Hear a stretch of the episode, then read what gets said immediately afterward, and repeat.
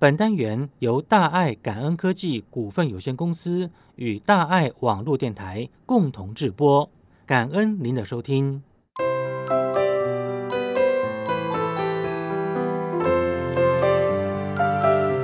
太阳光大，父母恩大，君子量大，小人气大。大家好，我是台北的听友蒋怡温，欢迎您继续收听点点姐姐主持的《点亮星光》。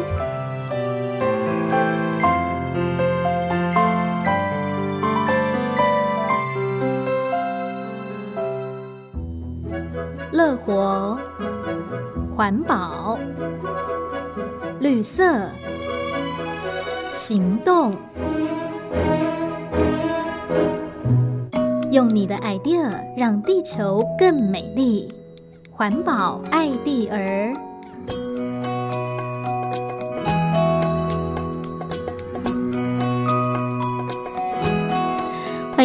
进入环保爱蒂尔的单元。我们这个单元呢，是由大爱网络电台跟大爱感恩科技公司共同所制播的。那今天呢，要来跟大家所介绍的呢，就是大爱环保纱。说到慈济人员会呢，在二零零六年研发出这宝特瓶变毛毯的技术，哈，那也就是利用这样的一个回收宝特瓶变成纺织品。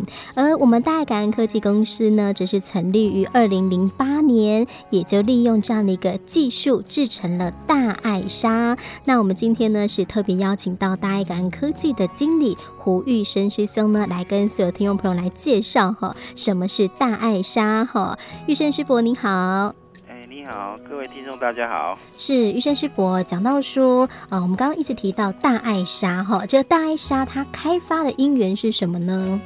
嗯，在这边跟各位听众报告一下哈，我们这个。嗯，国际慈济人人道援助会啊，成立于那个二零零四年八月十三号。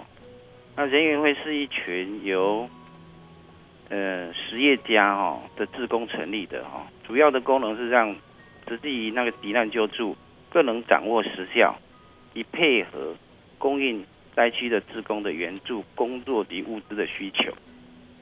嗯，以及大爱哈无私的奉献的精神所发起的。啊、呃，当然，这个是一个有系统的后勤行政的研发的志工团队啊。主要的是秉持有环保的理念，它研发各种的物资，有利有利于救灾的物资，以提高实际的那个实际的赈灾的效率，作为慈悲的后盾。嗯、是。那另外就是，其实讲到说，这人员会里头也有很多的实业家，对不对？哈，对对。所以他们其实会有很多的呃，对于自己所能发挥的良能，哈，就是在于这研发一些赈灾的物资。那其实讲到说，这个人员会的召集人就是我们大爱感恩科技的董事长黄华德师伯嘛，对不对？对对对。那他自己呃，跟纺织的因缘也是很深的，对吧？我们那个花德师兄，他本身也是做纺织业，他是做成衣的，嗯，当然他的专长就刚好在这一块。嗯，那刚好可以连接那个慈济的环保自工所回收的那个 PET 保特瓶做原原料。嗯哼，嗯，证言上人也一直提许这些企业家们哦，在富有之余能贡献自己的良能，能把哦取自己社会，用自己社会就对了。嗯，就是把它研发一些东西，能够呃。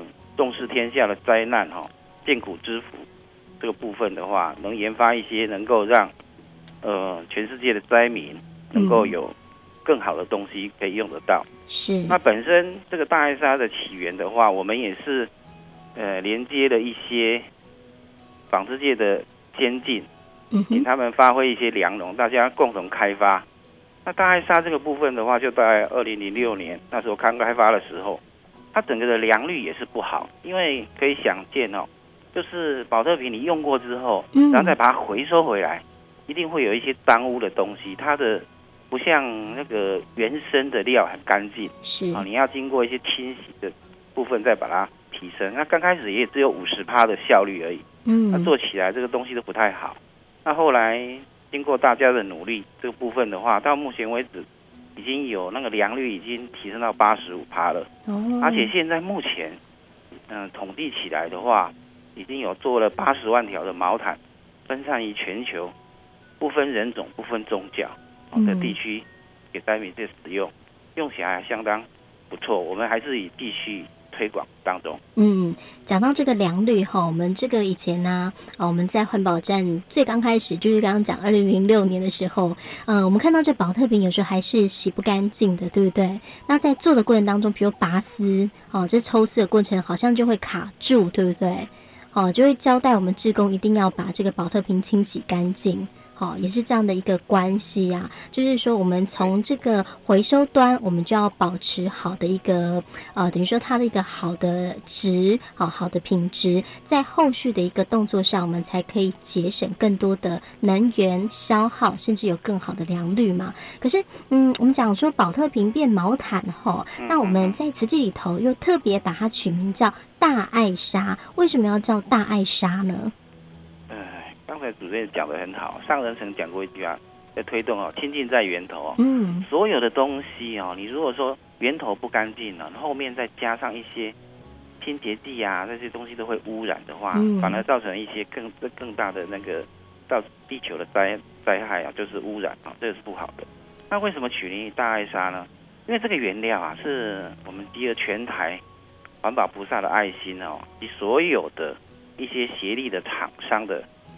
的护持啊，所以制成的纱线，所以我们把它称之为一个大爱纱。嗯，它其实大爱纱是把乐色变黄金了哦，黄金变爱心，然后爱心化清流，清流绕全球，更是那个虚无命造福会的一个一个延续。嗯哼，是好。那我们今天讲宝特瓶变毛毯，我想很多听众朋友可能听起来觉得哇，好神奇，对不对？或者说可能曾经有听过，也大概了解，可是对于这整个回收的流程，可能不太知道说它怎么样制造的嘛，哈。那呃，可以来帮我们介绍一下吗？这个大爱莎它的制造有哪一些流程呢？大爱莎的制造流程啊，我们先从那个现在。反正现在坊间的话，就是我们就是那些那个矿泉水瓶啊，或者是那个茶饮料瓶这些讲起哦。我们全台大概首先的话，就有一些各点的有环保回收站，应该全台有大概五千五百个环保回收站。嗯，再会在集中在比较大的环保教育站里面这部分。那我们这个部分会请回收商，回收商就是那个谷物商，会定期去把我们载。嗯哼，再去压成那个叫平砖呐，就是像砖子一样这个东西，大大的，然后方块的这样。因为平砖就是要减少它的容积，嗯，然后运送的时候可以节能减碳。不然你很蓬松的话，你就会花费更多的东西，再会花费更多的石油这个部分，嗯，所以这个部分，然后再送到一家叫再生处理厂。当然，再生处理厂可以想见，就是说把砖把它变成清洗之后，把它变成平片。就是一片一片的东西这样子。的部分，然后这个东西呢，我们再会给化纤厂，化纤厂的坊间的话就是这样人造纤维厂啊，这个部分的话，把它去抽成丝，嗯，啊，抽成丝的话，我们之后还会到织布厂去把它织成布，嗯，然后布之后，哦，经过精炼染整之后，把它变成成品布，然后再做成衣服这个部分，大概原则上。这个制成蛮稍微有一点长啊，大概七八个制程才能完成现在的毛毯或者是衣服的。嗯嗯，是。但是我们讲到说哈，这个宝特瓶嘛，刚刚讲说制成有有这样的一些步骤哈，其实每一个步骤都很重要，而且还不能出错，然后甚至它品质也要顾嘛哈。对。其实就要讲到说，刚刚讲清净在源头，对不对？对对对。好，那。回收保特瓶啊，我们有很多师姑师伯，平常在环保单环保站当中来做回收。那我们要注意哪一些保特瓶的这样的一个回收的啊？比如它有哪些要素哈，才不会影响我们大爱沙的品质呢？因为这个牌子哈，我们的那个塑胶类总共分成七类。嗯，那 PET 的话是一个第一类的部分。嗯，可以哈，把瓶子听众哦，把瓶子拿在后面那个。屁股看一下，有一个三角形，里面它写一，那个就是 PET，、哦、它总共有有到一到七了哈。嗯，所以说我们只要第一类的部分的的的那个、嗯、那个保特瓶的部分哦，是。再来上就是说，像房间的话，很多有现在有大概透明的，还有一些绿色的、浅绿色的，还有一些可能茶饮料会有一些粉红啊或者其他颜色的部分，我们就要把它分类清楚。这个部分。嗯、那我们这个部分哦，环保这个部分会把那个瓶盖和瓶圈，我们这个盖子，嗯，它下面有个圈，它会都把它去除掉。是是。哦，这些东西跟那个不是 PET 的材质，那个叫 PE 的材质，哦，嗯、或或 PP 的材质，要把它分开。好、哦，那因为这个东西我们是要做成长纤的东西，就是做衣服啦。嗯。哦，它。它抽丝的速度相当快，大概每分钟三千三百米哦，大家可以想一下，一分钟大概要三千三百米，大概这个一个比较抽象的 意思，就大概想象一下。是，它是利用就是说，因为这个部分抽丝三千三百米，所以说它要比较干净的东西。如果是说有其他的东西混进去的话，它就会断掉，它就会断掉，就会不纯，就会断掉，或者说太脏的东西。它过滤器就会塞住，就没办法呼吸一样，嗯、就像肺被塞住一样，没办法呼吸这样子。然后那个里面就揪在一起，挤在一起了哈。哦，嗯、大概是以这样子的。如果一个给一个数据的话，我们讲就是说一百万分之一百，嗯，哦，它只能容许这样子，一百万里面它只能容许一百个。不好的东西，大概这样子的比例就对了。嗯哼，那真的是很难呢，对不对？对对对。难怪我觉得有时候像这个，呃，我们在环保站当中啊，看到一些脏的瓶子，我们真的很苦恼哈。那就要赶快去给它做一个清理。所以真的清净在源头，哈。就大家平常做回收的时候啊，哦，不管是可能我们在家里做回收，或者是说哦，可能您觉得想要捐到实际的环保站都好，其实最重要的就是我们的所有的回收物品，我们都要干净，对不对？对。好。那当然是能不用就不用，不要为了做毛毯而去 而去消耗很多宝特瓶嘛，哈。是，嗯，好。那我们今天看到说啊，呃，这个宝特瓶刚刚讲师伯有讲哈，要分类，这个分类还是分这个颜色哦。像我们现在看到有这个透明啊、绿色啊，还有刚刚师伯讲可能还有什么粉红色啊、杂色类的哈。那为什么要这样的一个区分呢？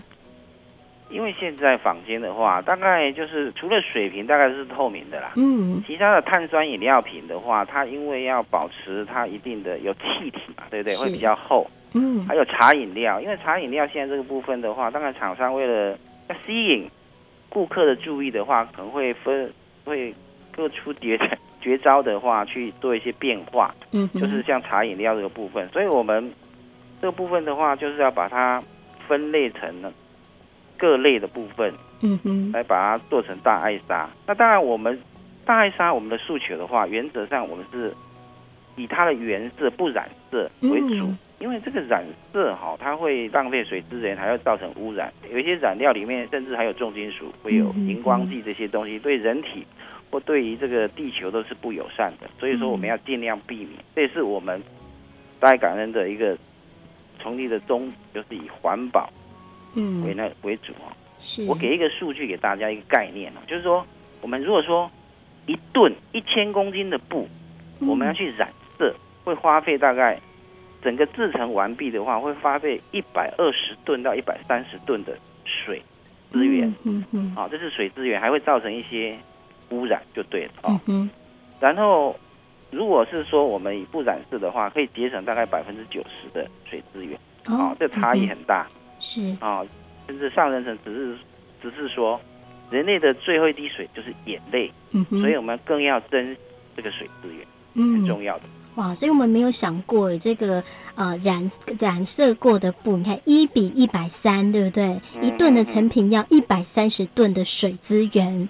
哦，去染色哈，但是不染色可以节省百分之九十的水资源哦，这是相当的多。可是像嗯，讲到染色的问题哈，因为讲到赈灾毛毯，我们以前早期都看到是蓝色嘛，然后去烫那个慈济的 logo 哈，可是我们现在看到的都是灰色哈。那嗯，我们来讲一下，我们现在大爱感恩科技有哪些织品呢？是强调它没有染染色，而且是保留我们宝特瓶的原色呢？讲到这个賑灾毛毯这个事情，当然慈济的最具有代表色就是蓝天白云嘛，对对，所以说以蓝天为主。但蓝天这个我们的色泽还是很蛮深色的，嗯，所以说当初这个部分的话，当初的毛毯都是用染色而成。后来我们渐渐就是成立了，就是国际人道援助会之后，我们董事长就是华乐师兄，就是说有鉴于水资源这个耗用哦。就是说，登高一呼，请各位先进这边在研发另外的颜色。所以说，我们就找到一种用黑色的牡蛎加进去，加黑白纱并进去，就变成麻花的灰色。而且灰色在瓷器里面也是相当有代表性。这个部分啊，这个部分也是送到中校就是出去也给让人测试过，OK。所以说大概就把它转成这种灰色，就持续到现在。嗯，好，那那我们的代表这个部分的话，大概就是还有一个透明的颜色，就是白色的。嗯，那另外一个就是绿色，这个也很有代表性。哦，用这几个颜色去去变化。当然，蓝色的部分，我们现在我们是在开发，也是填染的部分。嗯，哦，大概明年度会有出来一些东西，因为有些东西它是有机无机的这个原料的话，我们没办法。